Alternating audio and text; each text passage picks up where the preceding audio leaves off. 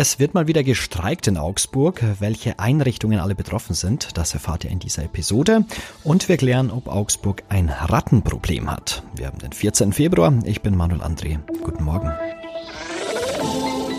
Nachrichtenwecker, der News-Podcast der Augsburger Allgemeinen.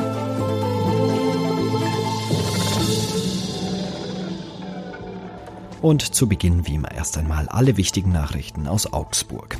Die Gewerkschaft Verdi hat zu Warnstreiks im öffentlichen Dienst aufgerufen. Das führt auch zu Einschränkungen in Augsburg. Wie die Gewerkschaft am Montag mitteilte, werden im Laufe der Woche verschiedene Bereiche bestreikt. Auftakt machen heute Verdi-Beschäftigte in der Stadtverwaltung. Sie treffen sich ab 10.30 Uhr zu einer Kundgebung auf dem Rathausplatz. Bereits am vergangenen Donnerstag hatten Mitarbeiterinnen und Mitarbeiter in städtischen Kitas die Arbeit niedergelegt. Am Mittwoch wollen sie ihren Streik fortsetzen. Die Stadt bittet Eltern, sich bei der jeweiligen Kita-Leitung zu erkundigen, ob ein Notbetrieb aufrechterhalten werden kann. Informationen dazu gibt es auch über Aushänge in den jeweiligen Kitas und über die Kita-App KidsFox. Neben Kitas und Stadtverwaltung sind auch das Baureferat inklusive Stadtentwässerung und Müllabfuhr betroffen, sowie die Abfallwirtschafts- und Stadtreinigungsbetriebe der Stadt. Es dürfte also zu Verzögerungen der Müllabholungen kommen. Nach Auskunft von Verdi bestehen für das Klärwerk und den Winterdienst Notdienstvereinbarungen, die den Betrieb jeweils sicherstellen sollen. Die Deutsche Post will mehr Packstationen an Nahverkehrshaltestellen der Stadtwerke in Augsburg installieren. Neben einem Pilotstandort am Stadtwerkehaus am Hohen Weg, der am Montag in Betrieb genommen wurde, sind in diesem Jahr sechs Standorte an Park-and-Ride-Plätzen in Augsburg geplant. Weitere Standorte seien in Entwicklung. Die Stadtwerke wollen ihren Fahrgästen mit der Kooperation ermöglichen, die Fahrt mit dem Nahverkehr mit der Erledigung anderer Dinge zu koppeln. Ein Teil der Haltestellen soll außerdem zu Mobilitätsstationen ausgebaut werden, an denen Leihräder und zum Teil auch Carsharing verfügbar sind. Die Pläne für Akkuladestationen für E-Roller wurden allerdings verworfen. Und wer regelmäßig zwischen Augsburg und Donauwörth mit dem Zug pendelt, der braucht in den nächsten Wochen starke Nerven.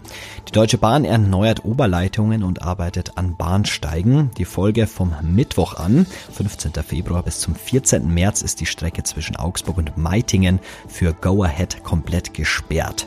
Züge fahren in dieser Zeit keine, stattdessen müssen Pendlerinnen und Pendler auf den Bus umsteigen. Der fährt in beide Richtungen jeden Tag stündlich. Der Schienenersatzverkehr steuert wie auch sonst der Zug Zug die Bahnhöfe in Hebertshofen, Langweid, Gablingen, Gersthofen und Augsburg-Oberhausen an. Der große Unterschied, die Fahrzeit von Meitingen nach Augsburg beträgt mit dem Bus eine Stunde statt wie üblich zwischen 15 und 20 Minuten. Und auch zwischen Donauwörth und Meitingen sollten sich Fahrgäste in den nächsten Wochen regelmäßig über ihre Verbindungen informieren. Auf dieser Strecke fahren zwar Züge, allerdings nicht nach dem gewohnten Fahrplan. Und jetzt schauen wir noch aufs Wetter für Augsburg. Ja, da habe ich eigentlich nur ein Wort für euch. Nebel. Den ganzen Tag will sich der nicht so recht verziehen. Es bleibt also trüb. Die Temperaturen liegen zwischen minus drei und ein Grad. Die nächsten Tage kann sich die Sonne gegen den Nebel endlich mal durchsetzen. So ab Mittwoch dann wird's deutlich besser. In Flüssen, Mülltonnen oder sogar im Badezimmer. Ratten haben sich im Freistaat Bayern breit gemacht. Aber haben wir wirklich ein Rattenproblem? Darüber spreche ich jetzt mit Stefanie Sater aus unserer Bayern-Redaktion. Hallo Stefanie. Hallo Manuel. Haben wir denn ein Rattenproblem in Bayern? Also es gibt schon sehr, sehr viele Ratten in Bayern, so viel kann man sagen. Eine Plage oder ein Riesenproblem ist es aber scheinbar nicht. Die Zahlen sind nicht seit vielen Jahren äh, stabil, was aber nicht bedeuten soll, dass es wenige Ratten gibt. Es gibt da so eine Faustregel, ähm, dass auf jeden Bürger rein rechnerisch 2,5 Ratten kommen. Wenn man sich das dann mal hochrechnet, für eine Großstadt wie Augsburg, dann wären wir bei 750.000 Tieren, was schon eine ganze Menge ist. Das hört sich nach viel an. Süß sind sie jetzt auch nicht gerade. Aber können Ratten denn auch gefährlich sein? Ja, die können allerlei Krankheiten natürlich übertragen. Ähm, es gibt zum Beispiel die Weilsche Krankheit, das ist so eine Art Grippesymptomatik mit, mit ganz schlimmen Kopf- und Gliederschmerzen, die über den Urin der Tiere übertragen wird, weil da die Bakterien ausgeschieden werden.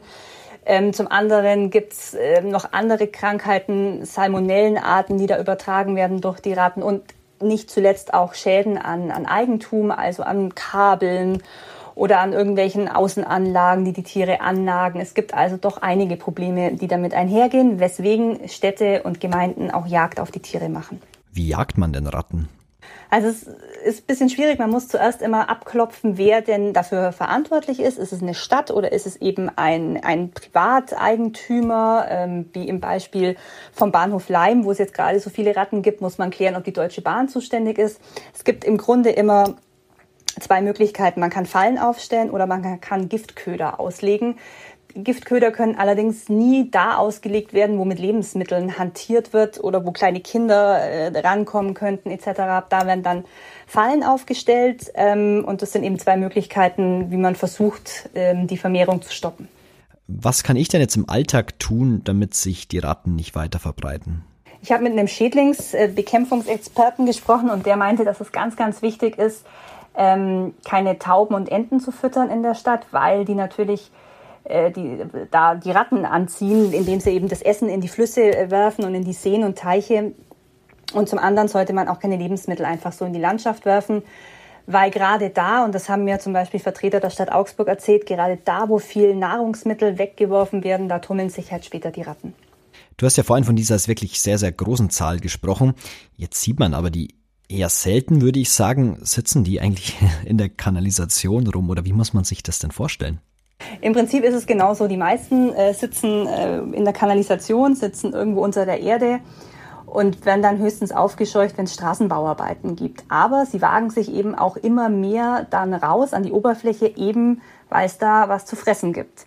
Ein weiteres Beispiel ist zum Beispiel, wenn, wenn Mülltonnen unten nicht ganz zu sind, also wenn dieser Stopsel unten fehlt, dann kriechen die in die Tonnen, bleiben da, weil es natürlich unglaublich viel Futter gibt, vermehren sich da und so sehen wir die dann auch. Also die werden angelockt durch unser menschliches Verhalten, obwohl sie eigentlich eher unter der Erde sind.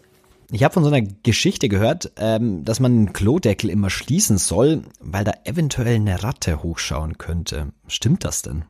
Also es ist natürlich schon so ein bisschen eine Horrorvorstellung. Ähm, aber es ist nicht unmöglich, wie uns ein Fall aus Augsburg zeigt. Der ist jetzt schon anderthalb Jahre alt, aber da war es tatsächlich so, dass in der Erdgeschosswohnung eine Ratte im Badezimmer von den Eigentümern äh, gesichtet wurde, die natürlich völlig schockiert waren. Und ähm, die Feuerwehr hat damals äh, tatsächlich erzählt, dass die Ratte durch die Kanalisation über die Abwasserleitungen durch die Toilette in dieses Badezimmer gekommen ist. Es scheint also möglich zu sein, aber ich glaube, es kommt jetzt nicht so oft vor. Letzte Frage. Wie sieht's denn in Augsburg aus? Haben wir hier ein Rattenproblem?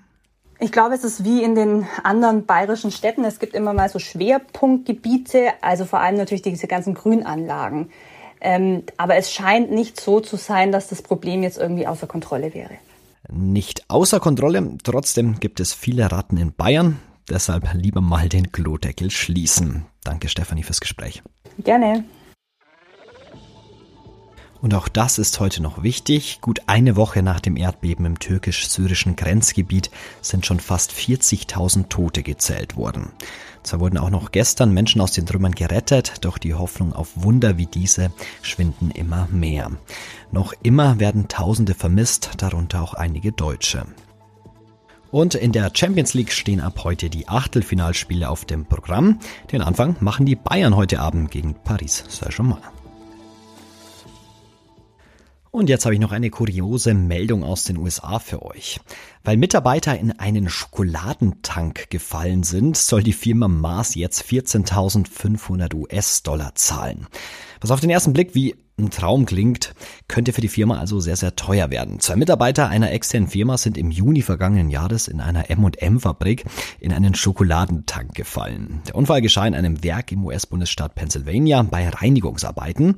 Nach Angaben der Lokalzeitung der Patriot News war der Tank teilweise gefüllt.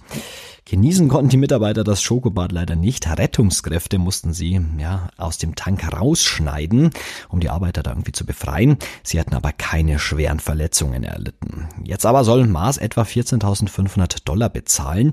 Laut der Behörde seien die Betroffenen nicht dazu berechtigt gewesen, an den Tanks zu arbeiten. Sie seien nicht korrekt geschult gewesen und hätten nicht die richtige Ausrüstung für die Arbeit gehabt. Ja, vielleicht ein Schnorchel oder so wäre praktisch gewesen. Naja, das war's für heute. Wenn wir schon beim Thema Schokolade sind, heute ist Valentinstag. Ja, fangt mit der Info an, was ihr wollt. Danke fürs Zuhören. Und danke an Stefanie Sator für das Gespräch. Ich bin Manuel André und wir hören uns morgen wieder. Ciao, Augsburg. Nachrichtenwecker ist ein Podcast der Augsburger Allgemeinen. Alles, was in Augsburg wichtig ist, findet ihr auch in den Show Notes und auf augsburger-allgemeine.de.